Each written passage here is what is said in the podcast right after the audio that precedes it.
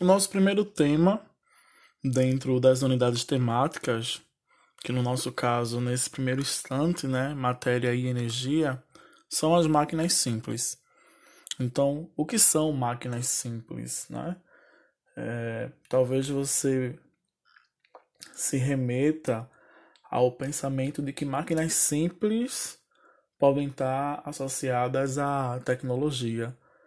E pelo contrário, as máquinas simples elas são, na verdade, muitas das vezes isentas, né? Mas se você for pensar no que é tecnologia, o termo, né, ele é, ele é bem primitivo. E não necessariamente ele vai estar voltado para algo de cunho tecnológico ou tecnologia de ponta, tá? Então, de maneira geral, as máquinas simples elas vão, vão ser ferramentas ou instrumentos que vão facilitar o trabalho ou a execução de uma tarefa simples no dia a dia. Então, a, os primeiros grupos humanos, digamos assim, eles faziam uso de tecnologia.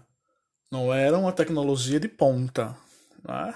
Não era algo que se fazia uso, por exemplo, da biotecnologia, mas eles já usavam tecnologia. Então, como exemplo de máquinas simples, a gente pode destacar a tesoura. Para que serve uma tesoura? Para cortar. Né? Cortar com mais precisão. É uma máquina simples, uma ferramenta simples. Um abridor de garrafa, um saca-rolha, ah, um cortador de unha. São máquinas simples. Tá? Na maioria das vezes, essas máquinas simples elas vão ser utensílios domésticos que vão facilitar a nossa vida diária. Elas vão diminuir a força que a gente deveria aplicar para realizar uma determinada tarefa. Por exemplo, uma ação do dia a dia bem simples. Abrir uma garrafa de refrigerante, daquela que tem a tampinha de metal. Você consegue abrir aquela tampa com a mão? Provavelmente não, né? A não ser que seja uma pessoa muito forte. E a gente usa uma ferramenta simples uma máquina simples para poder abrir aquela garrafa que é o abridor de garrafa. Entende? Então, todos esses objetos, eles funcionam baseados nos princípios do que seria uma, uma máquina simples. Tá certo? Então, é, existe o funcionamento da, da máquina simples, né? E aí esse funcionamento, muitas das vezes, eles vão estar atrelados a uma alavanca. Então, o que é uma alavanca? É o que a gente entende pelo conceito alavanca.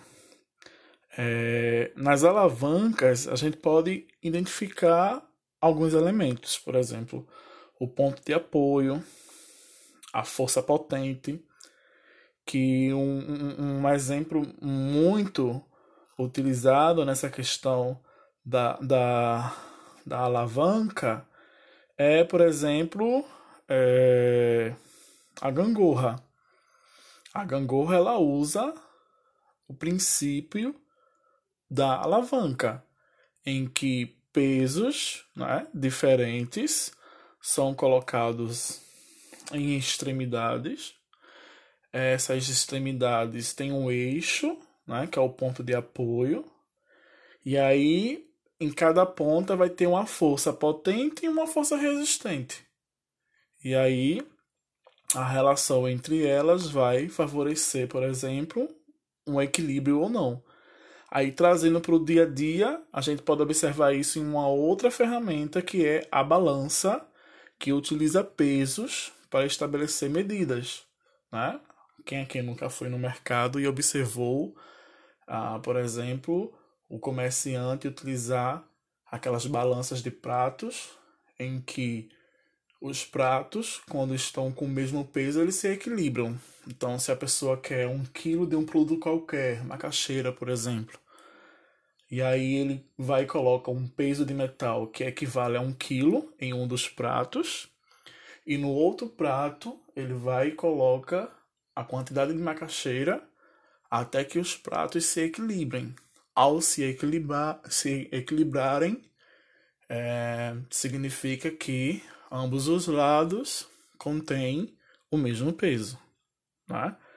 Então, existem vários tipos de, de alavancas. Então, uma outra ferramenta, né? uma outra máquina simples é a roldana. O que é uma roldana? Ah, quem aqui não conhece um poço, e aí nesse poço eu, para tirar água, utilizo uma corda amarrada num balde. E aí eu vou gastar muito mais tempo, gastar muito mais energia, exercer muito mais força se eu jogo esse balde amarrado na corda e puxo com os braços, né? Então, se eu posso apoiar essa corda numa rodana e puxar a corda através dela, eu vou fazer menos esforço. Então, também é um exemplo de é, ferramenta né, de máquina simples. Tá? Então, é, a gente percebe que essas ferramentas elas vêm para nos auxiliar ajudar a desenvolver com mais facilidades tarefas bem simples. Tá bom? E aí, como proposta de exercício, eu vou deixar para vocês o seguinte: quais foram né, as máquinas simples que eu citei ao longo desta aula, né, dessa explicação, e vão citar dois exemplos de máquinas simples que vocês usam no cotidiano e para que vocês usam no cotidiano. Lembrando que essas duas questõezinhas elas devem ser respondidas lá no ambiente virtual de aprendizagem, né, que é o, o Google Sala de Aula, e no questionário específico lá para a primeira e a segunda questão, tá bom? É só colocar o seu nome logo no início e em seguida responder a questão 1 e a questão 2 e não esqueçam de clicar em enviar. Beleza? Um abraço a todos.